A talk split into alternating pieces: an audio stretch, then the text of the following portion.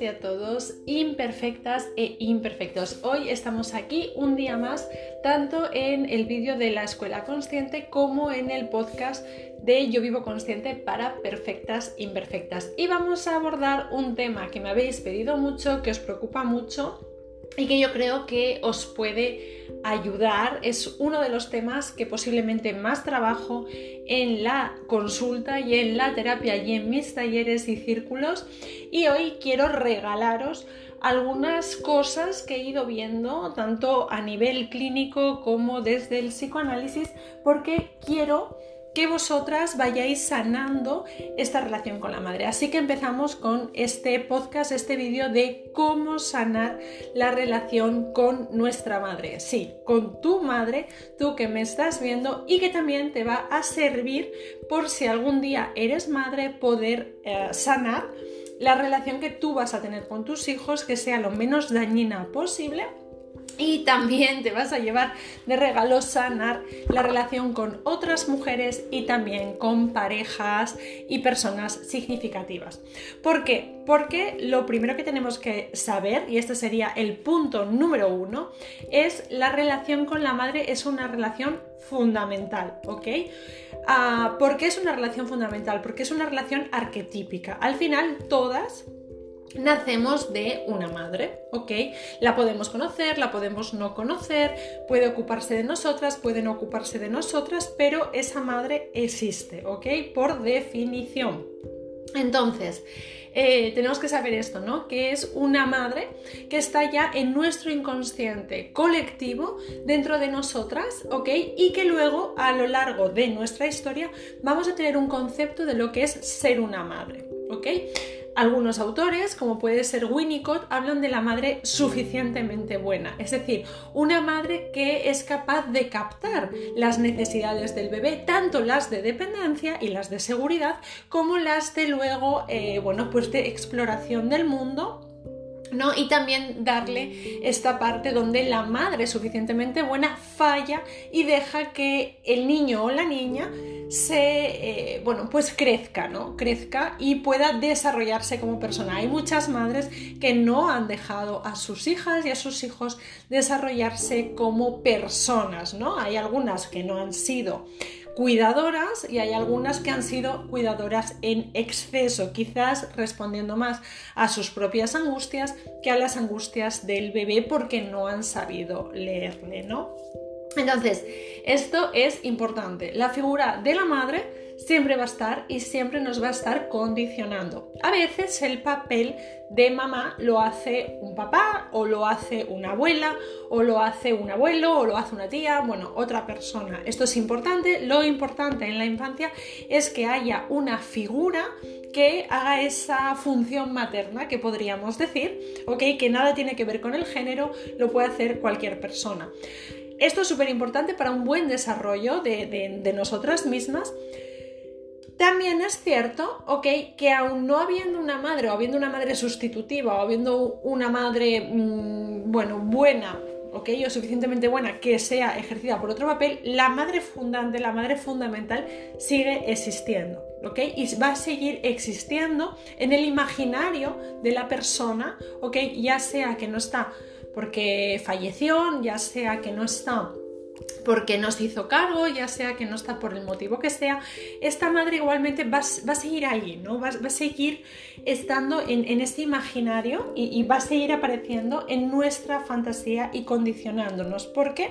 Repito, como es arquetípica, como es un arquetipo, siempre va a estar ahí escondida y nos vamos a hacer una idea de ser una madre buena, de ser una madre mala, de si la tengo que odiar, de si la tengo que amar incondicionalmente, de lo que sea, nos va a condicionar, ¿ok? Entonces este es el primer punto.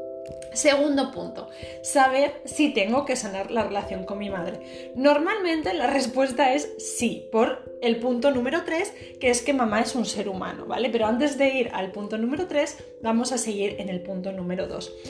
Que, ¿Cómo sabemos si tenemos que sanar la relación con nuestra madre? Os voy a dar unos subconsejos o sub eh, podríamos decir, para saber si tengo que sanar esta relación. Bien, si tú te sientes mal con otras mujeres, si tú eh, sientes culpa por hacer tu vida o notas que, eh, bueno, cuando decides ser tú misma, eh, tu madre reacciona mm, de una forma que no es del todo bien hija, que bien lo has hecho, ¿ok? Sino que, bueno, pues ella le gustaría que fueras de otra manera, ¿no? Y tú notas esta limitación, a veces muy inconsciente, otras más consciente, donde mamá, si no hago lo que ella espera de mí, pues no lo lleva muy bien, no lo lleva muy bien y puede haber madres que se deprimen más, madres que se enfadan, ok, eh, bueno, puede haber diferentes reacciones emocionales que al final nos angustian. Entonces ahí también hay que sanar una relación con la madre si tenemos este pensamiento inconsciente, automático, de mm, esto no está bien, esto no está bien, pero nadie nos ha explicado muy bien por qué no está bien, o sí nos lo han argumentado, pero nosotras no lo hemos reflexionado como adultas. No está bien en todos los momentos, no está bien cuando, cuando tenía 8 años o ahora que tengo 30, por ejemplo. Entonces, estas voces de no está bien, es verdad que puede ser también la voz paterna, la voz de la sociedad, pero hay una voz que siempre va a ser la de mamá. ¿Cómo mamá vería esto? ¿no? Entonces, muchas veces cuando pensemos esto no está bien o yo no estoy bien o yo no soy suficientemente buena, tenemos que preguntarnos frente a los ojos de quién. ¿no? Y muchas veces será frente a los ojos de mamá. Ok, ah, también eh, si hay mucho rechazo hacia tu propia madre, por supuesto, ahí tienes que revisar esa relación, pero también si hay un amor uh, súper potente, ¿no? casi fusional, eh, también te diría que la revises, porque es raro tener solo un tipo de emociones, ya sean estas mm, placenteras, podríamos llamarle tipo el amor, eh, la cercanía, la confianza, o displacenteras, tipo el odio, la rabia. Si solo hay un grupo de ellos, yo te diría que hay que revisar esa relación. También hay que revisar la relación porque está influenciando en cómo tú te ves a ti misma, ya que te vas a ver a través de los ojos de mamá, pero también vas a haber aprendido cómo mamá se veía a sí misma y esto te va a estar influenciando.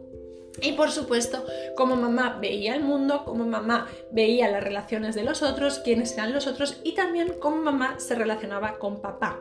Así que mamá va a ser un ejemplo de mujer para lo bueno y para lo malo, de cómo se relaciona con un hombre o cómo se relaciona con otras personas. Yo sé y entiendo que hay parejas que son homosexuales, entonces, bueno, hay, hay otras dinámicas, pero al final las dinámicas relacionales es con un otro significativo, podríamos decir, independientemente de su sexo o género, ¿ok?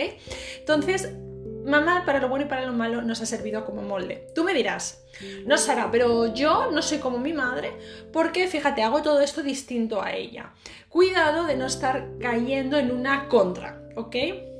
Es decir, no me gustaba lo que hacía mamá y hago todo lo contrario. Esto tampoco es sanación, ¿no? A veces tenemos que hacer cosas como las hacía mamá, otras veces todo lo contrario y otras veces simplemente distinto. A, veces nos asustamos porque cierto comportamiento se parece al de nuestra madre y si la tenemos muy rechazada, no queremos parecernos en nada a ella. Imaginaos una madre muy agresiva. Pues a lo mejor no podemos poner límites porque cada vez que nos sale una sensación de agresividad, inconscientemente nos conectamos con esa madre agresiva, no queremos parecernos a ellas y entonces tendemos a someternos. O una madre muy sometida, podemos tender a habernos identificado con ella y replicar su comportamiento. Entonces, sanar esa relación con la madre, que es que para mí es una de las relaciones más fundamentales, si no es la más fundamental. Hay algunos autores que dicen que es la fundamental, ¿ok? Y muchos autores que incluso dicen que la madre biológica es la fundamental, eh, por lo menos si se desarrolla luego el bebé a su lado. Ok, para mí es, eh, bueno, pues eh, una piedra no filosofal, podríamos decir, una kriptonita que tenemos que sanar sí o sí. Y cuando digo sanar, es sanar, esto nos puede llevar toda la vida, quiero decir, no es voy a hacer 10 ejercicios y lo sano, no, no, tranquilas, con la calma, poco a poco, pero tú puedes ir haciendo cosas para sanar esa relación y para tú sentirte mejor en tu vida, contigo misma, con los demás y en el mundo, ¿no? Porque al final ella nos enseña una forma de estar y de ser en el mundo. Bien, pasamos al punto número 3. El punto número 3 es muy importante. porque va a influenciar directamente en el punto número 4 y el número 5. Punto número 3. Mamá es un ser humano, para lo bueno y para lo malo. A mamá nadie le ha enseñado a ser mamá en nuestras madres, de la gente de mi generación, yo tengo 34 años ya, nuestras madres posiblemente hayan aprendido de otras mujeres, su propia madre, u otras mujeres, hermanas mayores que las han cuidado, eh, abuelas, etcétera, etcétera, etcétera. Las madres de mujeres que me estáis escuchando más jóvenes, a lo mejor han ido a cursos, a lo mejor incluso han ido al psicólogo, y bueno, vosotras vais a librar un poquito más que las que somos un poquito más mayores. Pero eh, las madres al final no normalmente no han tenido una guía y a veces han tenido una guía por ejemplo, los médicos de antes, cuando decían no, no, deja llorar al bebé y no lo cojas, ahora eso está demostradísimo que no se hace así, ¿no? pero esas guías eran más bien conductuales para acabar con una conducta o reforzar una conducta y no tuvieron en cuenta las emociones o cómo eso iba a, caer en la impronta, ¿no? a caer eh, en cómo luego nos íbamos a ver o cómo luego íbamos a gestionar las emociones. ¿Ok? Entonces, esa madre totalmente imperfecta, esa madre que a lo mejor estaba guiada con gente, con, pues con lo que era la ciencia de la época o la psicología de la época, esa madre que viene con todas unas ancestras, ¿ok? Em, que, le han marcado lo que es ser mujer, con una sociedad que le está diciendo lo que es ser mujer y no solo ser mujer, sino lo que es ser madre, con una historia personal llena de heridas, de desavenencias, de cosas buenas y de cosas malas, ¿ok? Es la que luego nos tiene que criar. Y claro, hay veces que pues la mujer hace lo que puede. Y aparte hace lo que puede, no solo con toda la historia personal y toda la historia de sus ancestras, sino también con su principio de realidad.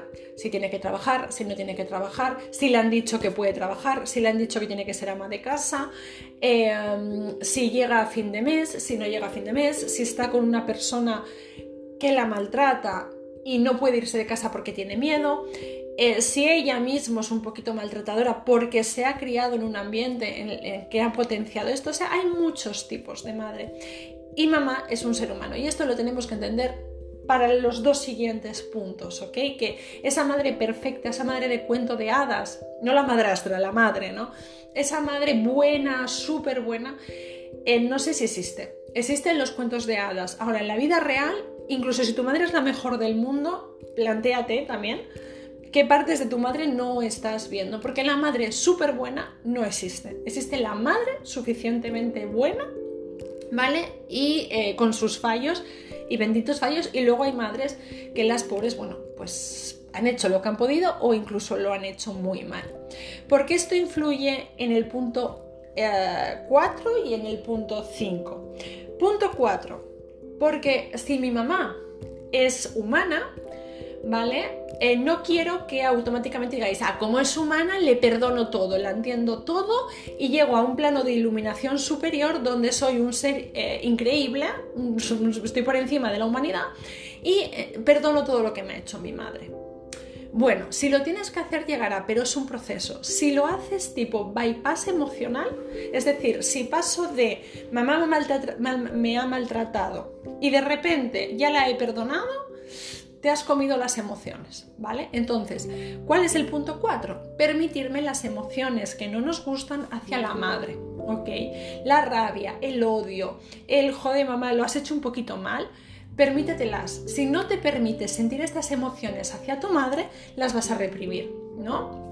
Y ya sabemos, las que ya habéis hecho cursos conmigo, las que estáis en la escuela consciente, las que habéis hecho terapia conmigo o con cualquiera de las terapeutas de Yo Vivo Consciente, ya sabéis que las emociones reprimidas es lo peor que podemos hacer momentáneamente puede ser adaptativo, puede ser social, pero luego necesitamos espacios donde expresar estas emociones, ¿no? Las que estáis en la escuela sabéis que lo hacemos con meditaciones, con baile, con ejercicios de escritura, de arte terapia, que lo podéis encontrar allí, y las que no estáis, pues tenéis que aprender a eh, tener espacios donde sacar esa energía que se ha quedado en los músculos, que se ha quedado en el inconsciente y esas creencias que se han generado, esas emociones que hemos reprimido porque no estaba socialmente aceptado, porque las mamás son buenas, o porque mamá eh, lloraba, o porque mamá es que estaba muy sacrificada, o es que era una madre coraje, y yo lo sé, y está bien. No, pero aunque fuera todo eso, tenemos derecho a tener emociones negativas hacia nuestras madres y es muy liberador. Eso no quiere decir que se lo tengamos que decir. Podéis, por ejemplo, escribir una carta que nunca le vais a enviar expresando todo eso, volcando todo eso negativo que sentís hacia ellas, ¿ok? para liberarlo. Repito, eso no quiere decir que se lo tengamos que decir a mamá, eh, lo mala madre que ha sido o las veces que se ha equivocado, pero si no trabajamos esa rabia inconsciente, interna o esa vergüenza que sentíamos hacia nuestra madre o lo que sea, eso va a quedar ahí en el inconsciente y luego, ¡pum!, sale en las peores formas. Sale discutiendo con mamá o sale odiándome a mí misma por no tolerar esas emociones que tengo hacia ella o sale, bueno a lo mejor convertido en un amor irracional que no te eh, permite eh, desapegarte de ella y entonces vives para mamá. ¿ok? Y te, has convertido en la mejor amiga de mamá o en la pareja incluso de mamá. Hay mamás que tienden a hacer esto, ¿ok? O sea, tienden a poner a sus hijas en una posición que no les corresponde y se cambian los roles, donde hay una hija que pasa a ser madre o una hija que pasa a ser la amiga de mamá o una hija que pasa a ser la pareja de mamá. Entonces, estas, ese tipo de relación es especialmente importante porque no nos dejan avanzar. ¿ok? Y además no nos proveen de las técnicas y de los recursos para enfrentarnos a la vida o nos hacen madurar demasiado pronto en el caso de esa niña que tiene que ser pues, pues la amiga o la madre de su madre nos hacen madurar demasiado pronto y eso tampoco es saludable para la persona, ¿ok? Entonces, permítete esas emociones negativas, no quiere decir que se las tengas que dar o que decir a tu madre, ni que tengas que estar todo el día enfadada con ellas. Cuando digo permítelas, también es para trabajarlas, pero no, por, por favor, no hagas ese bypass emocional. Bien. Como igual que he dicho, no hagas el bypass emocional y mamá es un ser humano, pasamos al punto 5. También, como mamá es un ser humano, podemos entender que muchas de las cosas que hizo Ah, no era porque a lo mejor fuera mala, algunas sí, ¿no? Pero a veces era porque no podía estar presente, a veces eh, sí estuvo presente, pero no como nosotras lo necesitábamos. A veces nuestra mente infantil también malinterpretó ciertas cosas, ¿no? Por ejemplo, si no soy como mamá, mamá no, no va a ser feliz o mamá no me va a querer. Posiblemente sí, habrá, habrá algunas que no, pero posiblemente sí te iba a querer. Lo que pasa que tu mente infantil que necesita ser aceptada, igual que la mente adulta, ¿eh? pero la infantil más, que necesita ser cuidada, interpreta que si soy de otra manera no voy a entrar en este sistema o me voy a separar de mamá, etcétera, etcétera, etcétera. Entonces, también te diría en el punto 5, permítete también las emociones positivas, reconocer también las cosas buenas que tuvo mamá y, eh, bueno, también la gratitud y el agradecimiento de las partes buenas. Entonces, fijaos que trabajamos con la sombra, con lo que no nos ha gustado de mamá, trabajamos con la luz. Ejercicio para las que queráis. Cogeros vuestra libreta consciente y escribid por un lado lo que no me gustó de mamá, por otro lado, lo que sí agradezco a mamá. Vamos a hacer una mamá interna, una mamá interior, ah, más, ah, por decirlo de alguna manera, más completa. Ok, aparte de este ejercicio que os regalo, porque de verdad yo quiero que vosotras sanéis la relación con vuestra madre, ¿ok? Entonces os voy dando tips, ejercicios, regalos, ¿vale? Em, también en la escuela seguramente haga eh, algún tipo de meditación, algún tipo de ejercicio para seguir este proceso de sanar la relación con la madre, porque tenemos una madre interior que posiblemente está influenciando a esa niña interior que más o menos ya conocéis a las, a las niñas porque hice un vídeo sobre esto con los Playmobil. Bien, pasamos al punto 6. Tengo aquí la chuleta, ya soy como decir, cuando os dice lo de la chuleta. Hoy me he hecho una. ¿Vale? La gente que está en el podcast es porque en el vídeo se me está mirando, o sea, se me está viendo mirar hacia un papel o hacia la mesa. Bien, punto 6. Entender que sus etiquetas no son la realidad. Esto viene totalmente enganchado al punto 3, al punto 4 y al punto 5. Bien, las etiquetas que mamá nos ha puesto o que mamá se puso a sí misma o que mamá le puso al mundo o a los hombres, todos los hombres son iguales, fíjate, o son unos vagos o lo que sea, son etiquetas generadas en su historia particular, a veces potenciadas por la sociedad o por la familia. siempre potenciadas por la familia normalmente, pero están creadas en su historia particular, no son la realidad. Entonces tenemos que empezar a cuestionar esas etiquetas que nos han puesto, que nos ha puesto mamá, que nos ha puesto papá también, por supuesto, pero hablamos hoy de mamá y de que es una relación fundante. Entonces hay que cuestionar que esas etiquetas que mamá nos han puesto son reales. No somos lo que mamá ha dicho que somos, no somos lo que mamá ha dicho o, siente que somos, ni ella misma es lo que ella cree que es, ni el mundo es como ella cree que es. Aquí está muy relacionado al tema del ego. Hablaré del ego, tengo preparado un vídeo precioso eh, sobre el ego eh, para que lo veáis desde otra manera, una manera mucho más compasiva, una manera donde yo creo que es muy sanadora la forma en que os la voy a dar. Sabéis que cada vez que hago un vídeo es para intentar ayudaros, es para intentar que estéis mejor, que tengáis otra forma de estar en el mundo y para que vayáis aceptando vuestra humanidad, conociendo vuestro inconsciente, conociendo vuestra historia y lo que vosotras, cada una, lo que tú, tú particularmente necesitas no lo que dicen los grandes gurús, no lo que dice no sé quién o no sé cuánto, no estas frases de portada de libreta, pero que a lo mejor a ti no te sirven y te están reforzando tu malestar, ¿ok? Sino para que tú aprendas a pensarte de otra manera, a sentirte de otra manera a ti, a los demás y al mundo, ¿ok? Entonces, eh, bueno, pues eh, continúo con que tenéis que cuestionar esas etiquetas que os han puesto, ¿vale? Entonces, esto es fundamental y súper importante. Cositas. Eh, esta me encanta. Freud decía en 1914-1914, en Introducción del Narcisismo a la obra psicoanalítica, que eh, los hijos eran la continuación. Eh, espera, no, sí, los hijos son la continuación del narcisismo de los padres. Sabéis que en psicoanálisis, narcisismo es autoestima, autoconcepto, integración del self. Bueno, es, es muchas cosas, ¿vale? No es un concepto negativo, aunque yo sé que está asociado a cosas negativas por ese narcisista grandioso que también os hablaré de él, ¿ok? Eh, por cierto, si estáis en YouTube o si estáis en el podcast o si estáis en la escuela, dejadme en comentarios de qué queréis que hable. Yo voy abriendo temas, luego se me olvidan, así que por favor, dejadme en comentarios dónde queréis que yo profundice para poder hacer esta escuela o este podcast o este YouTube a vuestra, eh, bueno, a vuestra necesidad, ¿no? Porque al final, ¿de qué sirve que yo hable si no os ayuda, ¿no? Bueno, eh, Bien, eh, decíamos esto, que es la continuación del narcisismo de los padres y muchas veces estas madres, estos padres quieren que continuemos su legado o quieren que donde ellas fallaron tú no falles o quieren que lo que ellas no consiguieron tú sí lo consigas. Problemón de esto. Que en parte está bien, ¿eh? O sea, si entras en el sistema y te ven como, wow, mira a mi hija y están orgullosas, está bien.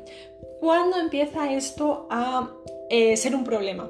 Uno, cuando no entras en el sistema o no eres la continuación del narcisismo paterno o materno, sino que eres el saco donde echan todo lo malo. Esto es muy doloroso y no te mereces haber vivido esto y si lo has vivido, por favor, ahí sí pide terapia, pide terapia, porque necesitas, ahí sí necesitas fuertemente sanar esa relación.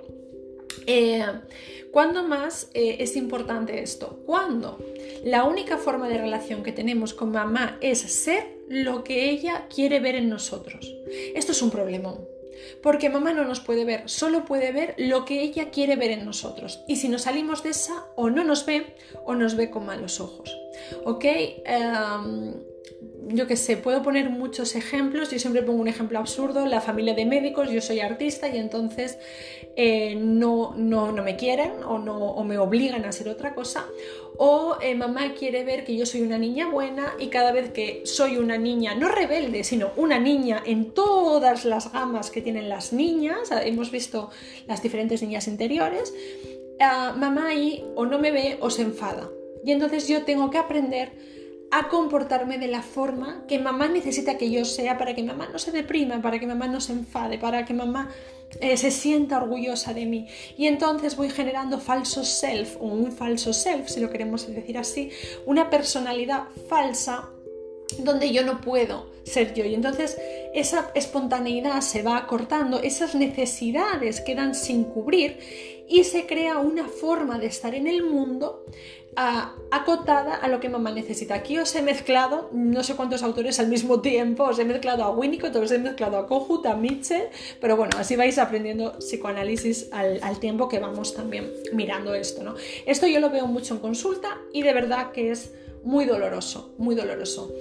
Ah, deciros que también voy a grabar un podcast con Nuria de Nutritivo hablando de cuando las madres, ¿no? De, también de sanar la relación con la madre y cuando las madres no han hecho un proyecto de vida, eh, ¿ok? Y el proyecto de vida son sus hijos y no tienen vida y cómo esto, eh, bueno, pues nos, nos, daña mucho. Iba a decir un poquito, pero no, es un mucho a las, a las hijas y a los hijos, claro. Bien, el punto número 8 yo os diría que lo imprimáis, le pongáis un marco y lo pongáis en la pared. No hemos nacido para complacer a nuestras madres. Lo siento mucho, pero no hemos nacido para complacerlas, no hemos, no hemos, nacido para cuidarlas, no hemos nacido para ser sus amigas, para nada de eso. Si queremos hacerlo, que sea después de un trabajo terapéutico y que cada una elija cómo relacionarse con su madre, ¿ok? Y la puede cuidar y puede ser su amiga y puede ser lo que sea pero después de haber cuestionado todo esto que vengo diciendo, ¿ok? Porque no hemos nacido para complacerlas, nacemos para ser libres para ser esas mujeres salvajes que las que me conocéis ya sabéis de lo que estoy hablando y para potenciar nuestra naturalidad, autenticidad y nuestra parte salvaje. Evidentemente siempre va a estar atravesada por la cultura, por las relaciones, por la familia, por nuestra propia madre. Si eso ya lo sabemos, pero dentro de esa construcción social que somos, buscar la construcción social o la construcción de mujer salvaje que mejor nos haga sentir y que mejor nos haga adaptarnos al mundo. Porque si tenemos un patrón muy inflexible, nos vamos a adaptar muy mal al mundo. Y adaptarse al mundo no es someterse al mundo. Hay veces que hay que ser revolucionaria.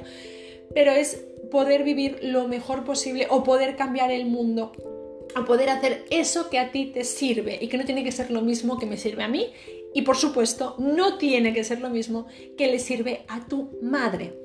Si tú madre te ha puesto en una posición de complacerle a ella, de tener que ser esa continuación del narcisismo, ser eh, la que cumpla lo que ella no cumplió o la que la cuide o la que tal, tú estás muy encadenada, muy encadenada y posiblemente estés sufriendo mucho a no ser que te hayas sometido, ¿ok?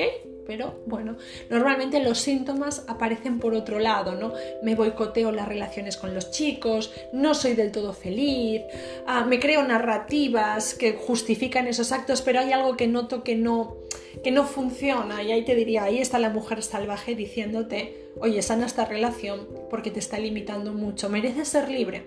A veces tenemos miedo a la libertad, ¿no? Pero bueno, eso a través de, sanar esa relación, también el miedo a, la libertad se va, se va sanando. Bien, estamos ya en el punto 9. Cuando empieces a sanar la relación con tu madre te va a entrar un poquito de angustia, un poquito de culpa, ¿vale? Porque te estás saliendo del tiesto, estás siendo tú, estás siendo una mujer, estás siendo un individuo.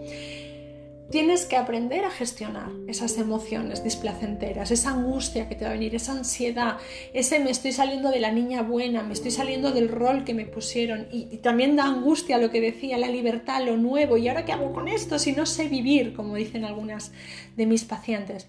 Hay que aprender, chicas, y hay que aprender también a gestionar, a regular esas emociones que no nos desborden y sí, vamos a sentir un poquito de culpa por crecer ¿no? Porque a veces nos, pues eso, nos salimos del tiesto y vemos que a los otros no les gusta mucho.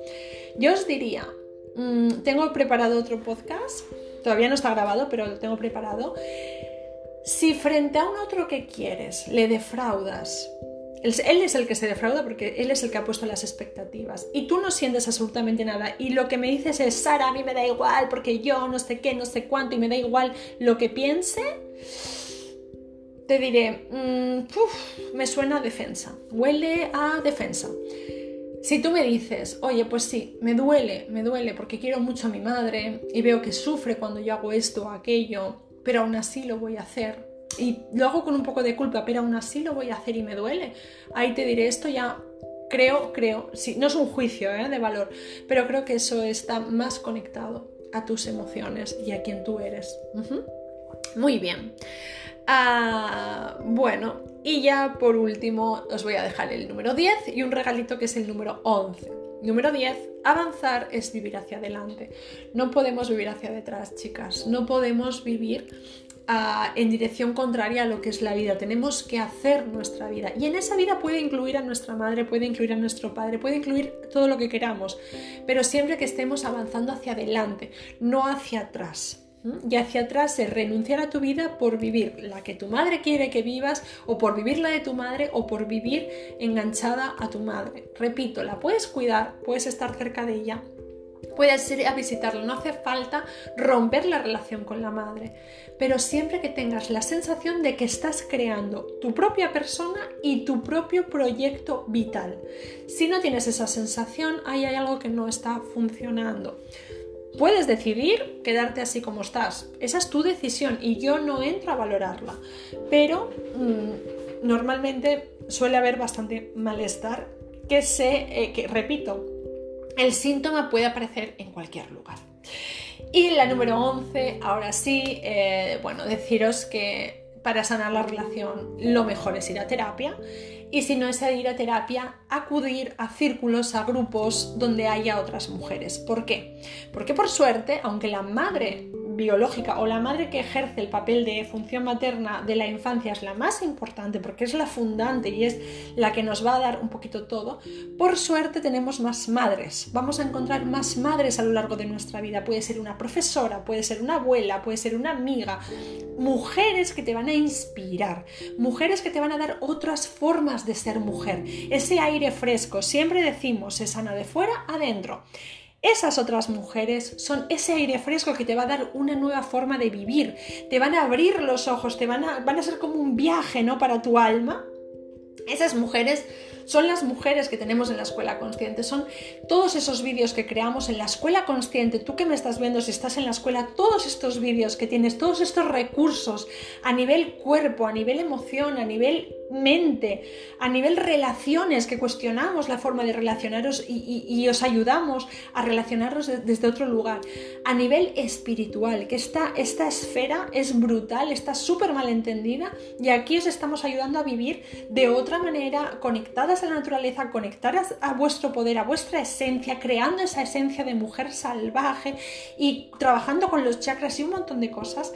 Todas esas mujeres que os están dando esa tribu, ese sostén, ese impulso a ser tú misma y todo ese conocimiento que te va a ayudar a ir sanando poco a poco, todo eso son madres o hermanas también que os están generando otro prototipo de vida y de ser mujer. Así que aprovechalas, aprovechalas. Con esto eh, me despido, espero haberos ayudado. Dale la vuelta al podcast o al vídeo, míralo todas las veces que quieras porque te he dejado incrustados por ahí ejercicios para que vayas haciendo y un montón de tips. Guárdalo, comparte este vídeo si quieres, comparte este podcast para que ayude a todas las personas que lo necesiten. Dale like si me estás viendo en YouTube o si estás en el podcast eh, y ponme comentarios de qué te ha parecido y de qué quieres que hable. Espero que os haya ayudado, os mando un beso imperfectas y recordad, no hay que hacerlo perfecto para ser feliz no hace falta ser perfectas, para estar bien con nosotras no hace falta ser perfectas. Y por último, como siempre digo, mujeres salvajes, no tenéis nada que aprender, solo algo que recordar. Un beso, me despido.